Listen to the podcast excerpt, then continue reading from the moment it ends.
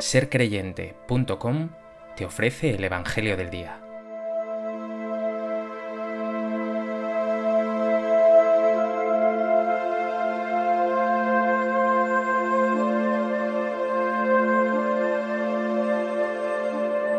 Del Evangelio de Mateo.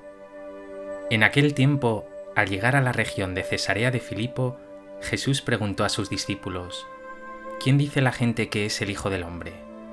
Ellos contestaron, unos que Juan el Bautista, otros que Elías, otros que Jeremías o uno de los profetas. Él les preguntó, ¿y vosotros, quién decís que soy yo? Simón Pedro tomó la palabra y dijo, Tú eres el Mesías, el Hijo del Dios vivo.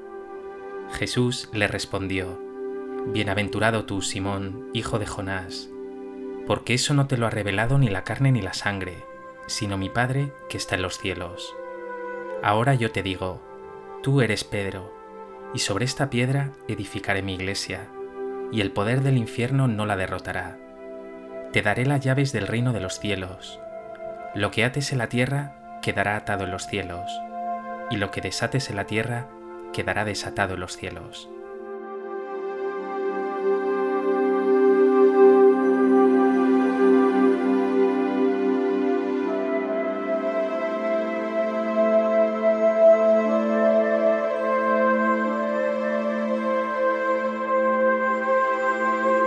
Hoy, 29 de junio, la Iglesia celebra la solemnidad de los santos Pedro y Pablo. Conmemoramos su martirio en Roma. Ellos son considerados las columnas de la Iglesia. Pedro, la roca elegida por el Señor para edificar la Iglesia.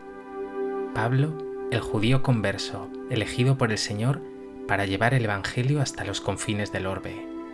Hoy, junto a ellos, renovamos nuestra fe en Cristo Jesús, y como ellos, acogemos la invitación a ser testigos del Señor con todo nuestro ser.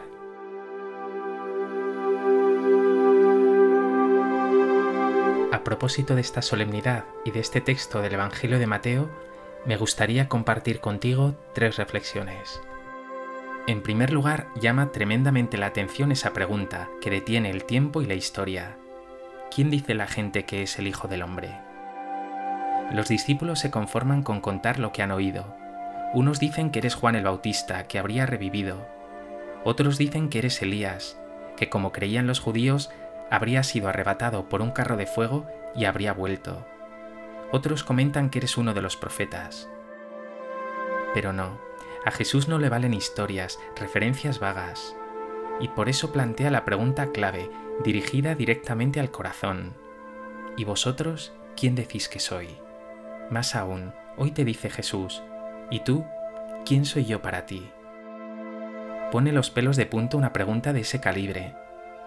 Puedes responder, eres un maestro que enseña cosas interesantes, o eres un filósofo moralista que nos enseña a vivir bien, o eres un personaje histórico fascinante, pero todo ello es insuficiente porque no te implica.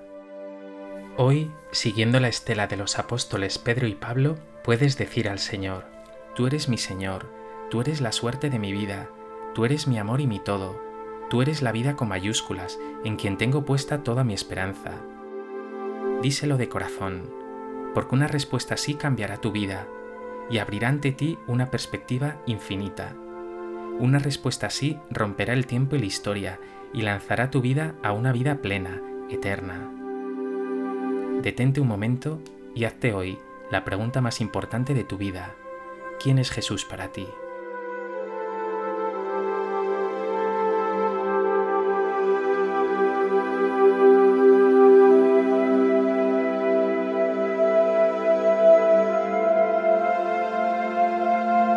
En segundo lugar, quiero fijarme en Pedro. Se llamaba Simón Barjona, es decir, hijo de Juan. Y Jesús le puso de sobrenombre Pedro, porque sobre esa piedra quiso edificar su iglesia, la comunidad de los seguidores de Jesús, el pueblo de Dios llamado a hacer real en el mundo el amor de Dios. En Pedro nos podemos encontrar todos, seguro que tú también, sincero y entregado, pero también terco y duro de entendederas, es capaz de lo mejor, de confesar a Jesús como Mesías e Hijo de Dios, pero le negará en los momentos más duros, aunque después le confesará su amor incondicional. ¿no es eso lo mismo que hay en ti? No tengas miedo de tus debilidades. Pedro al inicio le dijo, Apártate de mí, que soy un pecador. Y Jesús le contestó, Tú serás pescador de hombres. Tras esta confesión de Pedro, Jesús tendrá una bienaventuranza para él y una misión muy especial. Bienaventurado tú, porque eso te lo ha revelado mi Padre que está en los cielos. Tú eres Pedro, y sobre esta piedra edificaré mi iglesia, y el poder del infierno no la derrotará. Pedro recibe la misión de ser esa roca firme sobre la que se asentará la comunidad de los seguidores de Jesús, la iglesia. Él será el vínculo de unidad de todos los hijos de Dios. Es una misión enorme, no en clave de poder y autoridad humanas, de prestigio, de categoría, no, sino de amor y servicio. Y de hecho, esta misión le costará a Pedro la propia vida. Pero esta misión de amor y servicio va acompañada de una autoridad enorme. Te daré las llaves del reino de los cielos. Lo que ates en la tierra quedará atado en los cielos, y lo que desates en la tierra quedará desatado en los cielos es la misma autoridad de Jesús, su poder de anunciar y de enseñar, de ser cauce de su gracia, de su sanación y salvación. Una autoridad de la que tú también participas, porque tú también eres enviado por Jesús, cuentas con su fuerza y su presencia para llevarla a tus hermanos. ¿Te sientes llamado tú también a anunciar la buena noticia, a ser testigo de Jesús?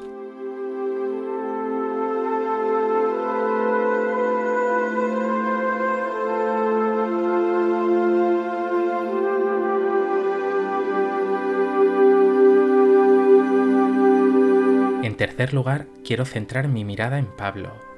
Comenzó siendo un celoso judío perseguidor de los cristianos, pero su corazón buscaba la verdad, y se la encontró de frente en Cristo resucitado, y dejó transformar su corazón por completo. Se convirtió en el mayor apóstol de la historia del cristianismo. Él llevó el Evangelio más allá del judaísmo a los gentiles, hasta los confines del orbe, constituyendo comunidades, alentándolas, sosteniéndolas con su presencia y con sus cartas. Todo esto es motivo de agradecimiento. Gracias a Pedro, a Pablo, a los papas, a los apóstoles, a sus sucesores los obispos, gracias a esta sucesión apostólica, hemos recibido íntegramente el depósito de la fe. Gracias a ellos podemos creer sin dudar que nuestra fe es apostólica, como decimos en el credo, es decir, es la misma de aquellos primeros seguidores de Jesús. Y si miras más allá, encontrarás en esta cadena no solo obispos, sino hombres y mujeres, santos y santas, muchos de ellos anónimos, gracias a los cuales has recibido la fe. Ellos han hecho crecer con su testimonio la gran familia de Dios que es la Iglesia, hasta llegar a ti. Por eso hoy da gracias a Dios por todas esas personas cuya fidelidad ha permitido que tú hoy puedas decir, credo, es decir, yo creo. Piensa en papas, obispos, sacerdotes, pero también en catequistas, abuelos, padrinos, padres, amigos, y da gracias a Dios por todos ellos.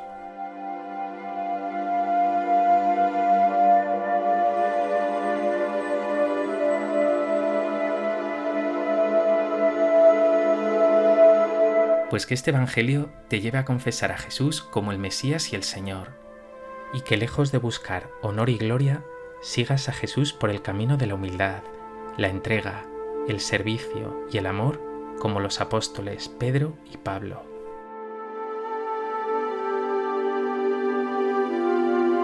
Señor Jesús, tú eres mi Señor y mi todo. Sé que tú eres el Hijo del Dios vivo, el Mesías, aunque me cuesta aceptar que seguirte implica salir de mí, ayúdame a abandonar mis egoísmos e intereses para servir como tú. Enséñame a amar de verdad, Jesús.